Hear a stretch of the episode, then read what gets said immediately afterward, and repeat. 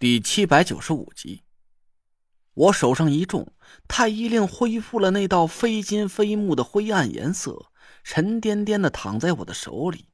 与此同时，消失了几个月的充沛法力突然间溢满了我的每一条经脉，就像是干涸了很久的江河突然奔腾澎湃，巨大的水行之力转眼间就把我无边无际的包裹了起来。在那一瞬间。我仿佛又回到了那个阴气漫天的水潭里，丹田里纯黑色的凤鸟贪婪的张大了嘴，一道汹涌的法力被他吸进了巨口里，转瞬之间变成了一股雄浑的力量，正在疯狂的涌入我的四肢百骸之中。凤鸟发出了一声无比清亮的凤鸣，飞快的绕着我的丹田飞舞了起来。一道道五色绚烂的色彩不停的在我脑海里闪过，我呆呆的在地上坐了半天，任凭泪水在我脸上肆意横流。没错，这才是我，这才是可以号令中州五魁，遇到任何的强大对手都可以无所畏惧的陈累赘。一句怪异的台词在我心底不停的响起。我喃喃自语着，站起了身子，忍不住一声就大吼了起来：“我胡汉三终于回来了！”空旷的冰川里顿时就回响着我劈了叉的嘶吼声。在那一瞬间，我又膨胀了。既然强大的法力又回到了我身上，那么老 A 准备接受毁灭的结局吧。小雷准成。成成了。那若兰惊喜的瞪着我，我哈哈一笑，一股雄浑的法力顿时从我身上澎湃而出，脚下的地面竟然在这道水形法力的笼罩下，迅速结出了一层白霜。我眼前的光线顿时一暗，就连头顶的冰层似乎都又厚重了几分。那若兰惊得眼珠子都快掉出来了。他目瞪口呆的看着我，一个劲儿的摇着头。牛，这也忒牛了！就连人家都不可能把法力延伸到五米之外。小雷子呀，你现在的法力比几个月之前高多了，这不可能是你原来丢失的法力。这这到底是怎么回事？我愣了一下，刚才我光顾着高兴了，确实是没想到这一点。对呀，几个月之前我的法力还远远达不到这种程度。那若兰就是个很好的参照物。当时啊，我估摸着我的法力和她相比，大概只有她七成左右。可现在就连那若兰都亲口承认，我的法力已经在她之上了。难道是说我已经激活了丹田里的那道纯黑色的神秘法力了？我赶紧凝神，闭上眼睛，暗暗的调动着丹田里的那道黑色法力。一道浑厚的力量顿时就从我的每一个毛孔里四散喷出。我微微一愣，不对劲，这股法力明显是来自于黑色凤鸟的身上，但隐藏在我丹田深处的那道大海一样的纯黑色法力，竟然还是毫无动静。这就奇怪了，我皱着眉头，大惑不解。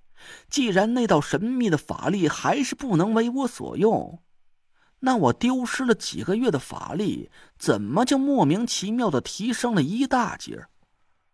我不敢置信的摇着头，实在是想不通了。丢了钱能找回来，都已经算是很幸运了。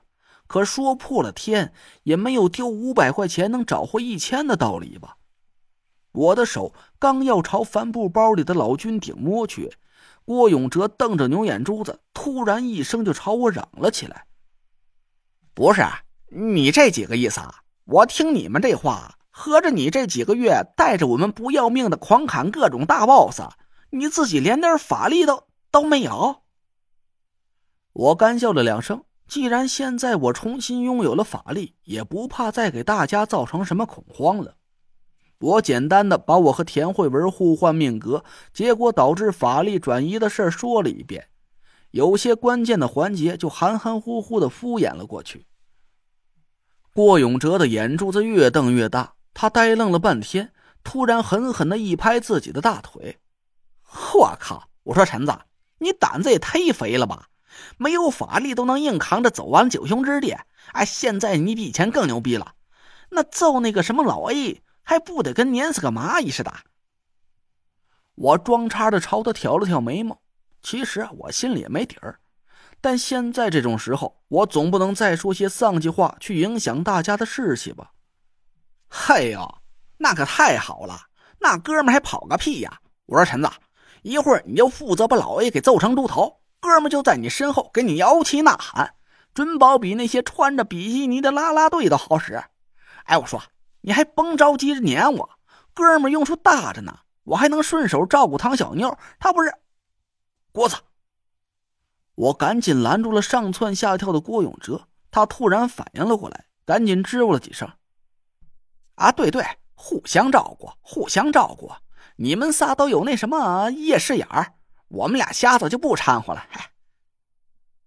就在我们聊得热火朝天的这段时间里，唐果儿一直都蜷缩着身子坐在一边，一句话也没说。